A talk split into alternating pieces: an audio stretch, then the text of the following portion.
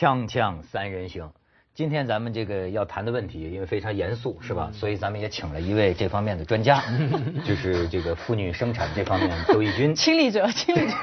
你那我们仨里边，你就算专家了，只有我了，你们又不能。你是生过，你生过孩子的，对呀，对吧？所以你可以谈一谈生孩子死人的问题。生孩子能把女的生死，这是最近就是说湖南发生的这么一个事儿。哎，我看见那个词儿啊，就产妇啊，你看那个照片，刚才他们要放，哎，我多有媒体这个什么这个良知啊，良良知，我说这种非常残酷的照片就不要给观众看了，给我看一下就可以了，就是赤身裸体。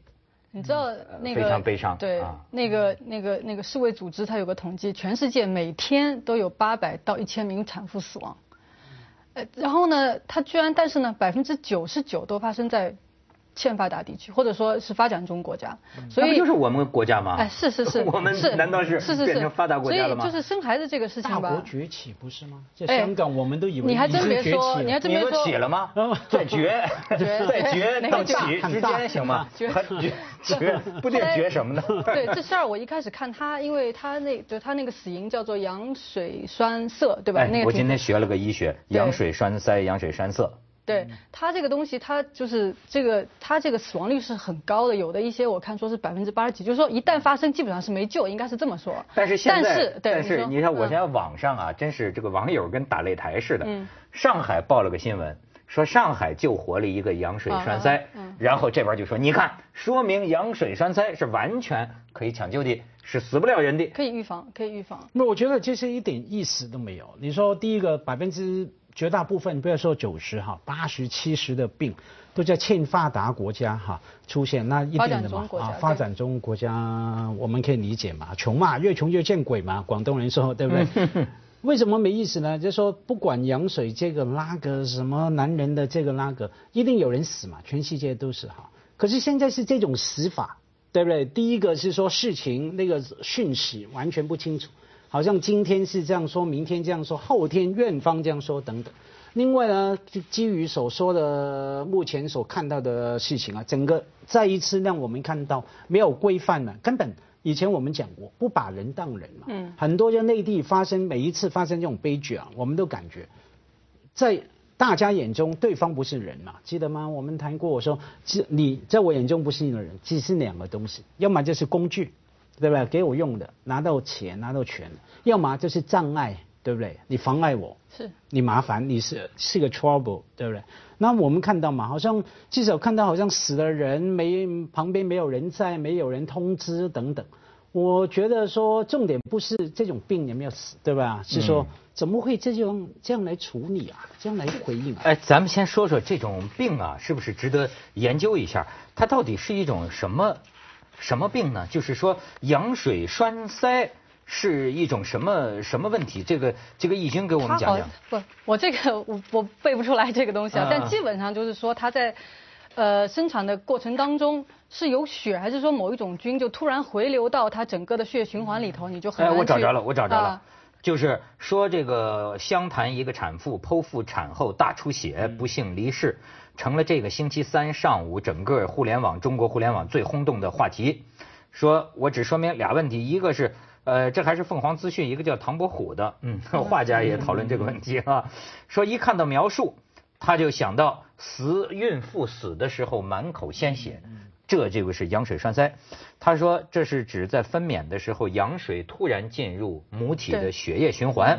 羊水里边含有很多脏东西啊，呃，促凝成分就把血管堵住了。我是给他瞎解释啊，呃，引起肺栓塞严重的休克，尤其是弥散性血管内凝血，将使产妇发生不可控制的全身大出血。什么引发这个急症的原因，一般是子宫收缩过强，导致胎膜破裂，抢救往往来不及。哎，这个他是先是剖腹产。这个孩子，他先是准备要要要要自然生产的，后来就发现就太大了孩子，然后呢医院就劝他要剖腹，所以他才剖的，啊。后来发现不行了，然后就说，其实家属啊，我就发现这东西怎么说呢？哎，你不知道医院是怎么回事儿，所以呢，你也可以把很多事情解有你自己的解读。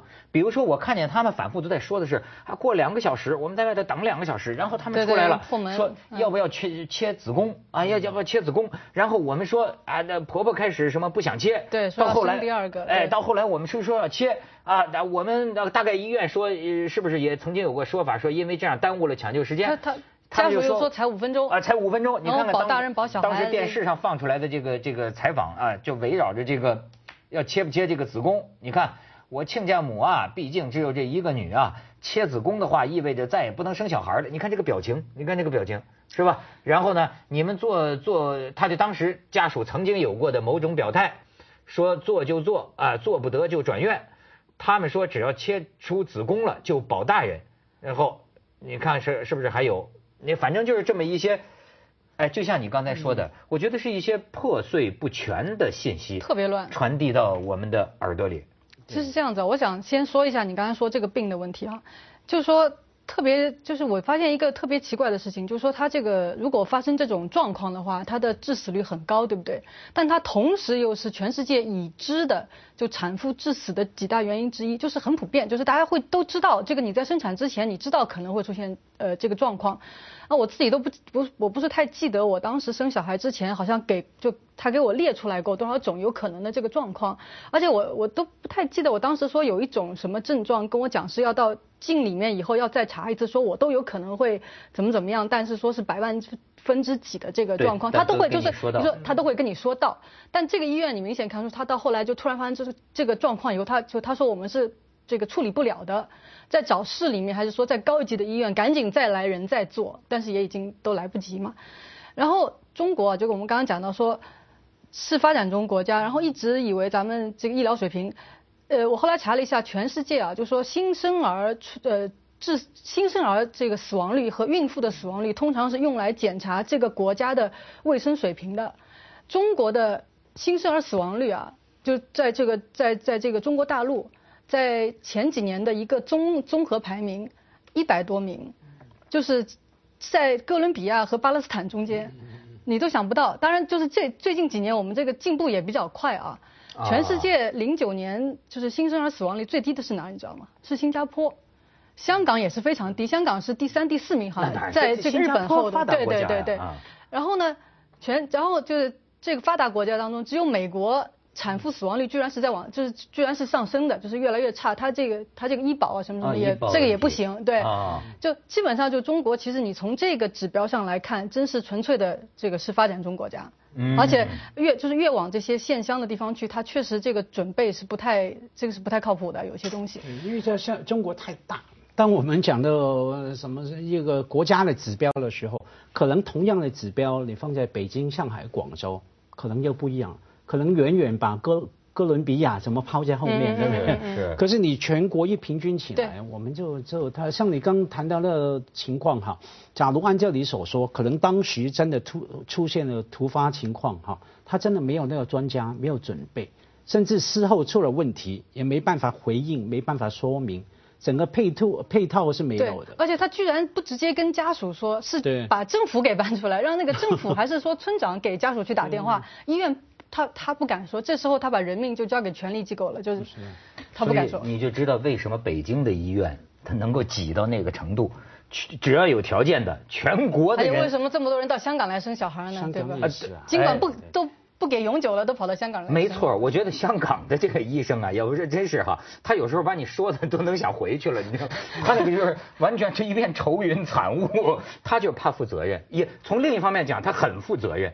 他要把百分之万分之一的可能，件件事儿都给你讲得清清楚楚，有时候能把你给吓着，你知道吗？嗯，因为有时候是语言沟通。我前一阵子去一个贵的医院哈，呃，去看病，然后看到都是讲普通话的嘛，好多好多人。然后呢，可是那些医生护士还是香港人嘛，讲广东话或者说香港口音的英文这样，那语言不通了。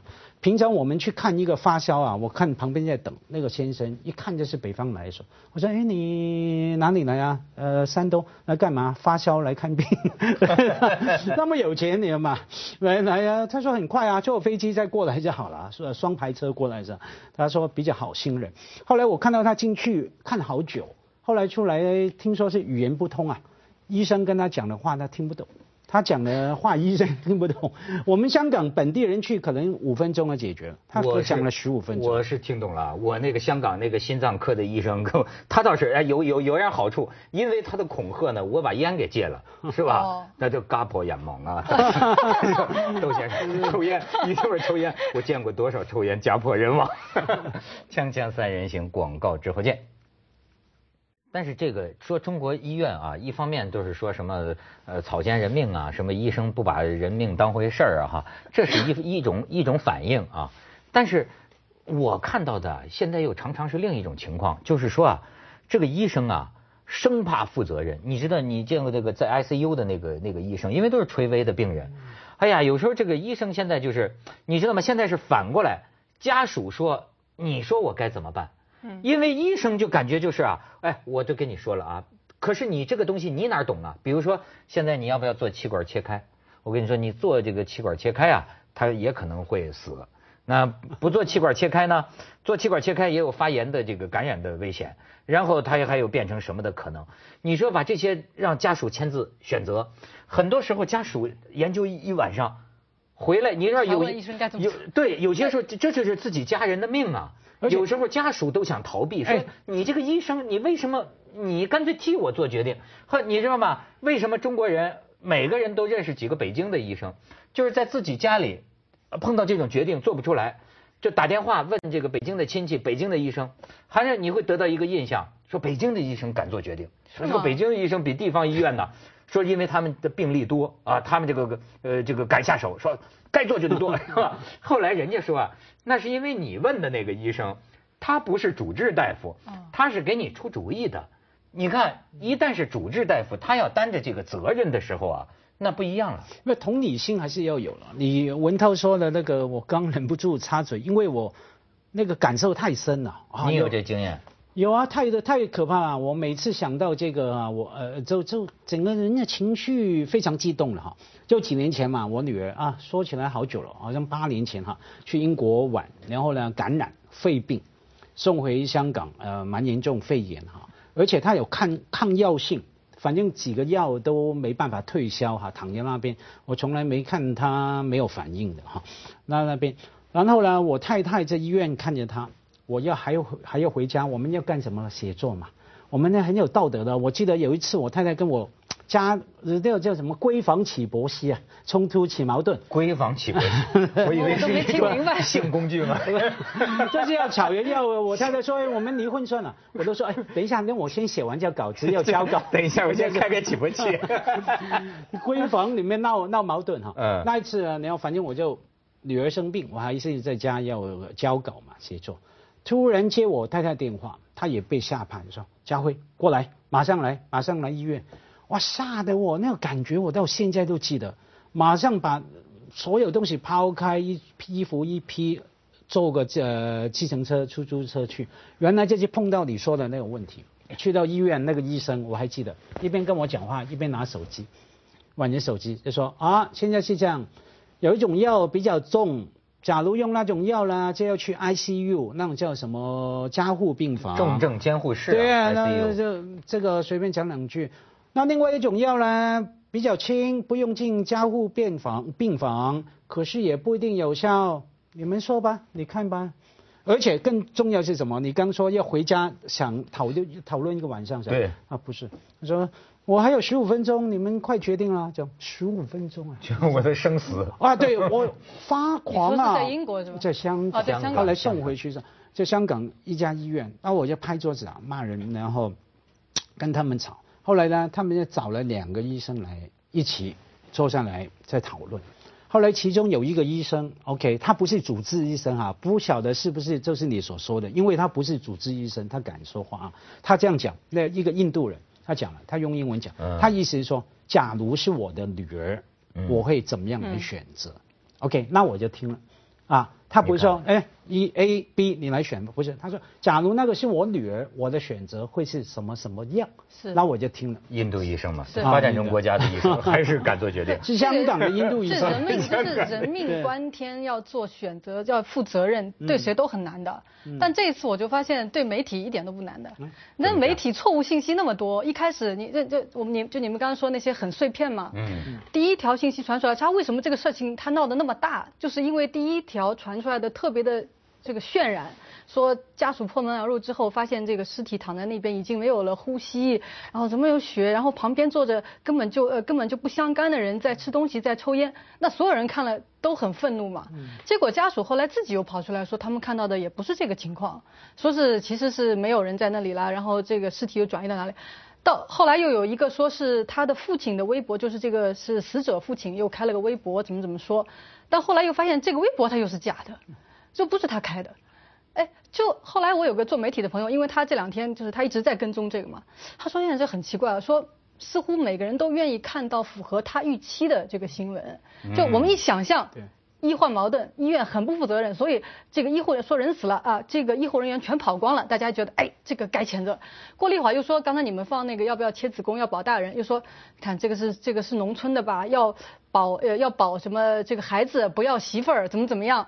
其实那这这后来又不是那么回事儿，为什么？我现在就发现很奇怪，就是现在这个媒体越多，信息越多，理性越来越少，大家都是在希望看到你自己想看到的那个东西。我觉得可能是我的眼光比较黑暗啊，我觉得时时刻刻都应该，我反反反攻我自己，我认为都应该明白，媒体的本质是逐利的。对，他是逐，你就我跟你说，一个人他要是逐利的，你呀对他任何冠冕堂皇的口号。你都要打一个问号。是，我现在就发现，因为我们传播信这个信息，它的商业价值都特别的大。对。你转发多少，然后你而且每次都要用，呃，你哪怕是没有这个商业利益的人哈，比如说你转一条，其实你也不是在给谁做广告，你，但是因为你要能写的那个字又很少，比如说在微博在什么，而且大家这时候是迅速希望有观点，迅迅速希望有态度，你都不容得你说一些特别复杂的事情怎么理清，不，你告诉我是怎么样子，所以就是。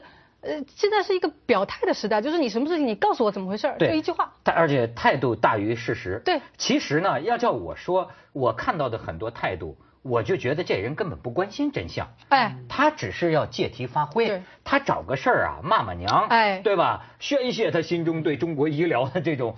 不满，甚至于对个人生活的不满，对吧？你这个，所以这个就不是专业的新闻工作嘛？新闻工作就是最基本要查证，所以没有专业了。所以现在是媒体啊，不是新闻啊。对，我们说 journalism 新闻，那是新闻。第一个就是真相 truth，现在是只有头条没有真相嘛？我要头条新闻，我不求真相。而且现在啊，没有专业了。为什么？每个人都是评论家。对，你看，你打开这个手机啊，我就发现，哎。你你注意到一个新闻后头不是有很多跟帖吗？那有些个跟帖，他说那个话要让我觉得跟他手淫也没什么两样，你知道吗？就是乱说。可是你要知道，他在一楼、二楼、三楼、四楼里边，他又就像报纸的版面，是被计算，他有平等的一个一个摊位啊。他他他一个人可以完全乱说一句话，等于说在人民日报上面也能站一角。现在谁嗓门大谁就是牛，你别说是就下面呃这个评论，而且不光是在中国哈，在美国其实也有这样子的，好多媒体。我这两天我看人家给我传一个东西，就是那个 Fox News。呃，他们就是比较比较怎么讲，就是比较比较右哈，怎么样？这左还右我都分不清了。反正他们是谈论这个巴以问题，他们请了有一个人是巴勒斯坦方面，有个是以色列。那个主持人啊，你说是专业的新闻主持人了吧？就盯着那个就那个巴勒斯坦人，你说哈马斯是不是恐呃他是不是恐怖组织？那人说这个问题很复杂，不行，你说他是不是恐？他说美国政府说他是不行，你说他是不是？就一个节目整个就十多分钟就问他你说是不是？最后人家不愿意说说。对不起，你没有机会再说了，就把人家掐了。没错没错，这这这就是大家就是就是表态。不过啊不过对不过我要说一句啊，美国是有这样很喧嚣的新闻，但同时它又有很理性的媒体，它也是有的。它有一个那个像那个《纽约客》杂志，对，或者是对对对。哎，那么小一本杂志，几十页，在香港港币卖九十多块钱，那么贵，我说它的。他的文章都很长，嗯，但我跟成本多高啊？最近《New New York》纽约客有个年轻记者，他在美国读书的，对，跑来香港，我是其中一个被采访的人，谈一个新闻。他在美国哈佛大学在读博士班嘛，我说你干嘛跑回来？？New Yorker 纽约客给他那个稿费是可以给他为了写一个题目跑回来两趟采访八个人，然后等了三个月来交稿。是，我跟将来处理。对，休假呢还是干嘛？不像我们坐下来，现在讲什么？然后 时间到了，时间到了，去广告。锵锵三人行，广告之后见。我是很极端的啊，我认为当代媒体的这种特性啊。就决定了，它就是个玩笑，对它的任何事儿都不能太当真。可是啊，生活呀是很沉重的，不是玩笑。我就又说又回到这个事儿啊，我自己觉得真不知道该怎么办。你比如说，我给你做一个选择，嗯，呃，中风，你像咱们公司这个这个山灵，听说现在病情好转，咱们这个这个祝福哈，就是他就是这个脑出血，或者说脑栓塞，脑脑栓塞。好，这个脑栓塞啊。他这一一一一一一出血啊，脑子就水肿。他最大的危险在初期啊，一两个星期之内啊，就是他这个水肿压迫到中间线，一压迫脑干，这个人就完了。